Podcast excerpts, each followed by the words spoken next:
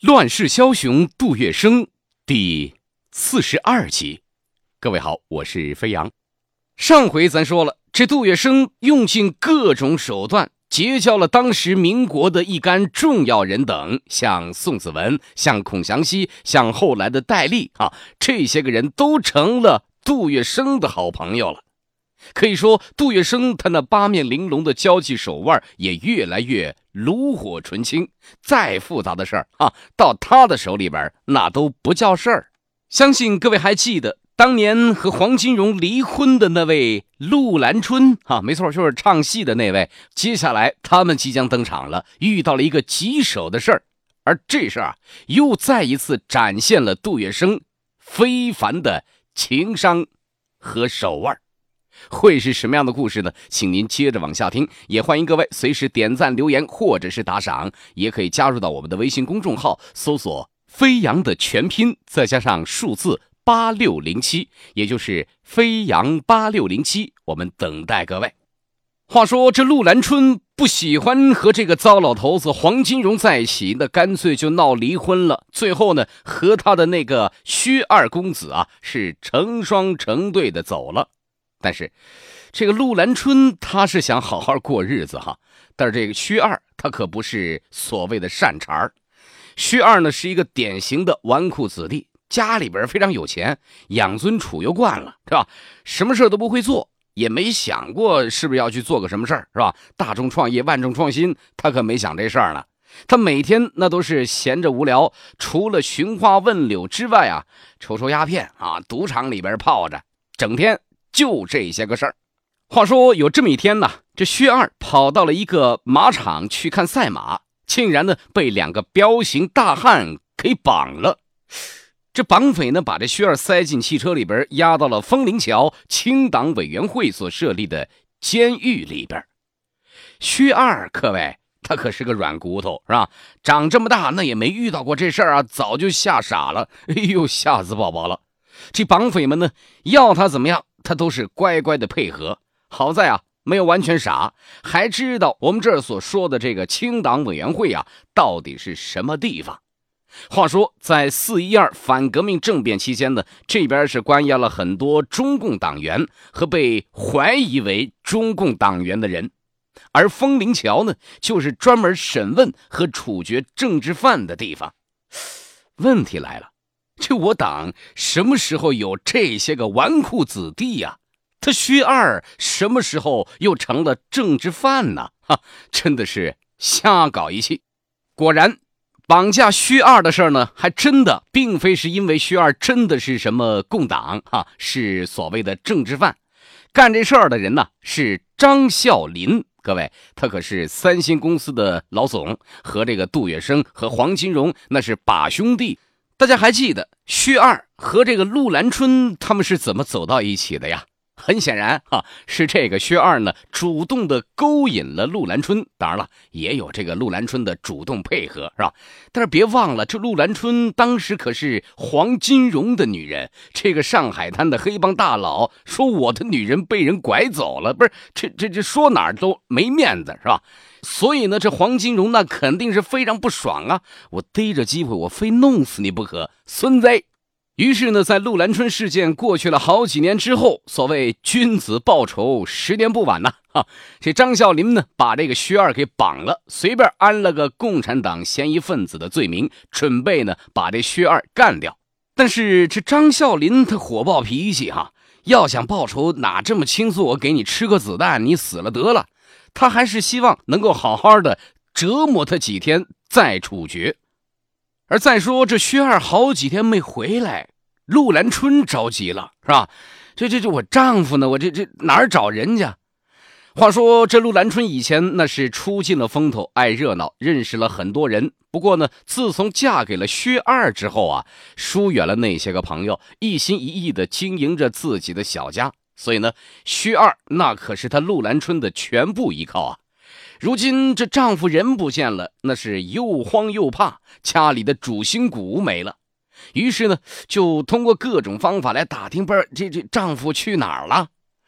陆兰春这几年没有在交际圈里边混了，那些个权势人物呢也不太情愿帮他哈。陆兰春呢想打听消息，各位还真的不太容易。好在呢肯花钱，陆兰春很快呢就用钱买到了薛二的下落，被关在了风铃桥，随时可能会被处决。同时呢，这知情人还向他透露，薛二的事儿啊，哈是黄金荣的兄弟张孝林给干的。这下。陆兰春那是彻底着急了，丈夫的德行，各位她可是清楚的不得了。那鸦片瘾特别大，一天不出，我跟你说根本受不了。那如今被关了好几天了，就是不杀他，这折磨的也够呛。所以呢，必须得马上救出来，否则不被处决，那估计也死的差不多了。陆兰春她已经不在这个圈子里边混了，一普通女子想从风铃桥把这个薛二给救出来。啊，谈何容易呀！可以想见，此时的陆兰春这心里边那早已经是六神无主了呀。那这怎么办呢？好歹哈，身边还有几个人呢，在帮着出主意。有人说，你这要不找个人出来摆平一下？这人那一定得有点背景哈，最好呢还能和这个清党的骨干杨虎、陈群这些个人呢拉上关系。这样的话呢，估摸着才有戏。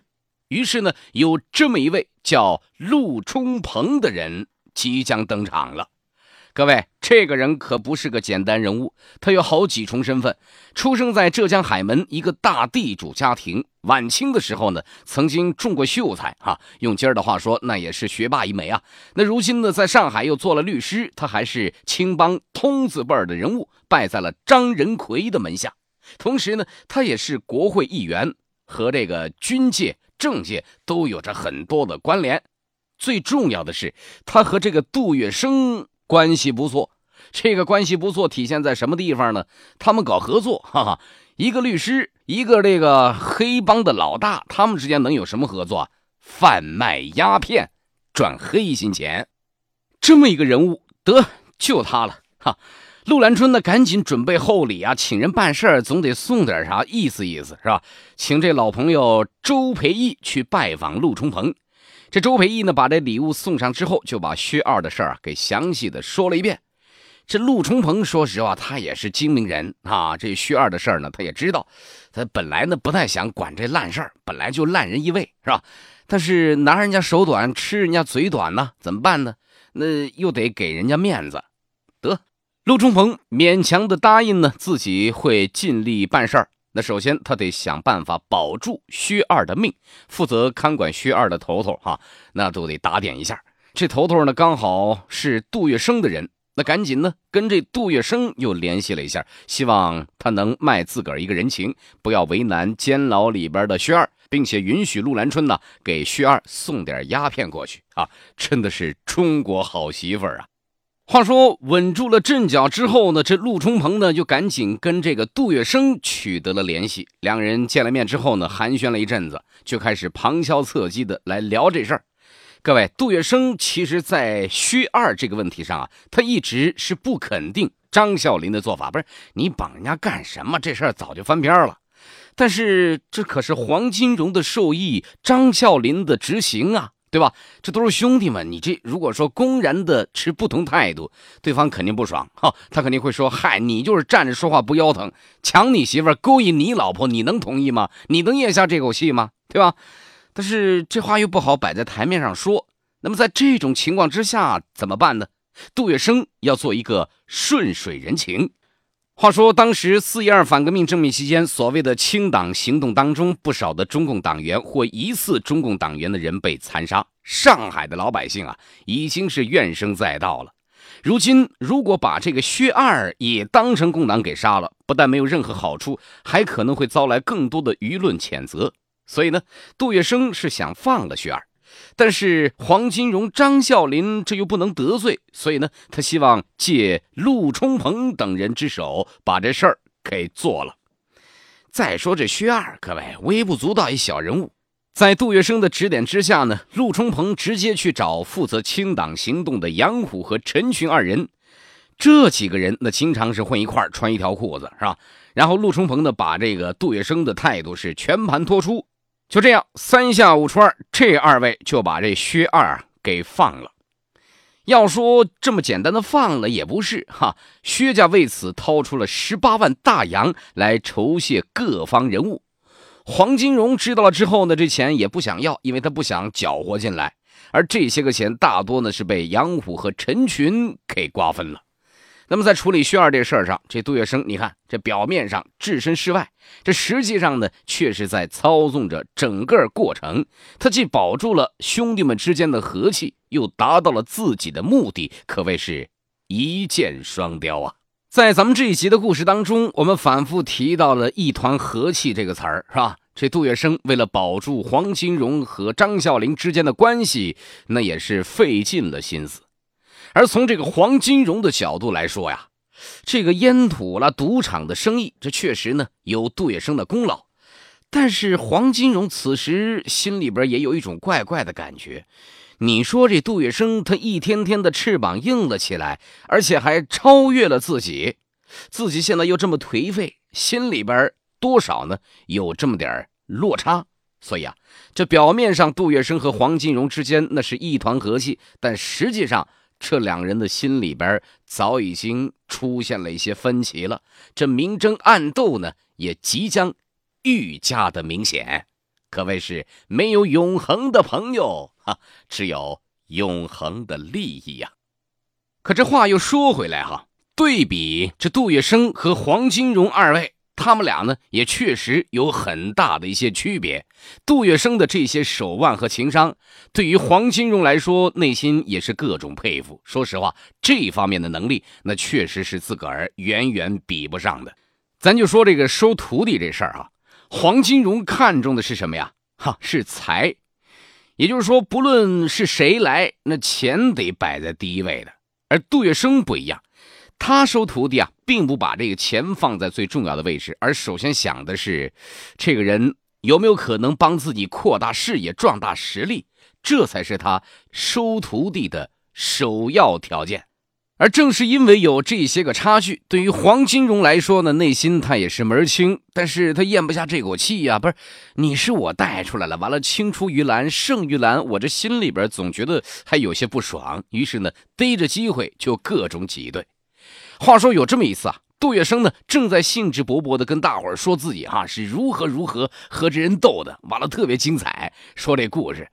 但是黄金荣在现场却是当头给这杜月笙泼了一盆冷水，面无表情的说了这么一句：“哼，月笙啊，我这劝你啊，这不要太太用心机，免得寿命短。”哼，这话。说的杜月笙那是脸上青一块白一块啊，但是这没办法呀，他老大哥当着这么多人的面这杜月笙又不太好反驳。还有这么一次，一群人呢正在吹捧杜月笙啊，这能力如何如何厉害，竟然能够同时兼任几十家企业的董事长和总经理，可谓是当之无愧中国第一实业家。杜月笙听的这话，那心里倍儿爽啊，非常受用啊。可正当他得意的时候呢，旁边的黄金荣当头一棒，插了这么一句话：“哼，月生啊，你还记得你这第一次当董事是什么时候啊？”一句话问的杜月笙不禁语塞，不知道说什么。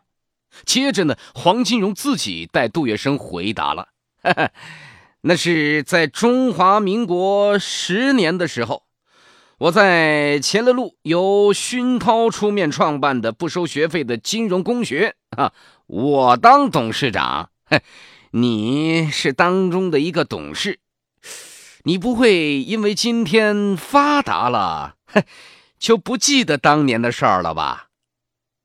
各位，这话明摆着吗？这是你你杜月笙有什么神气的？你能够有今天这样的成就？不还是靠我黄金荣给你提拔的吗？在我黄金荣面前啊，你永远是一个配角。有黄金荣老太爷我在这儿，哼，就没有你杜月笙吹牛逼的份儿。跟你说清楚了，各位，如果咱是杜月笙，在这样的场合，您还能忍吗？哈，杜月笙他就是杜月笙。他真的忍了哈，忍住了。这是黄金荣如此为难杜月笙，杜月笙虽然不能当面跟黄金荣翻脸，但是心里边各位对黄金荣那是大为不满呐。在以后的日子里边呢，杜月笙那都会有意无意的回避黄金荣，能不来往我不来往，不是我惹不起我还躲不起吗？这是，就这样，两人的关系变得越来越疏远，矛盾也越来越多。而就在这个时候，对于杜月笙来说，即将迎来人生当中的高潮时刻了啊！杜月笙要高潮了，这是。到底发生了什么样的故事呢？请您接着往下听，也欢迎各位随时点赞、留言或者是打赏。当然，也欢迎大家加入到我们的微信公众平台，搜索微信号“飞扬八六零七”，飞扬的全拼加上数字八六零七。感谢各位的支持，我们四十三集接着聊。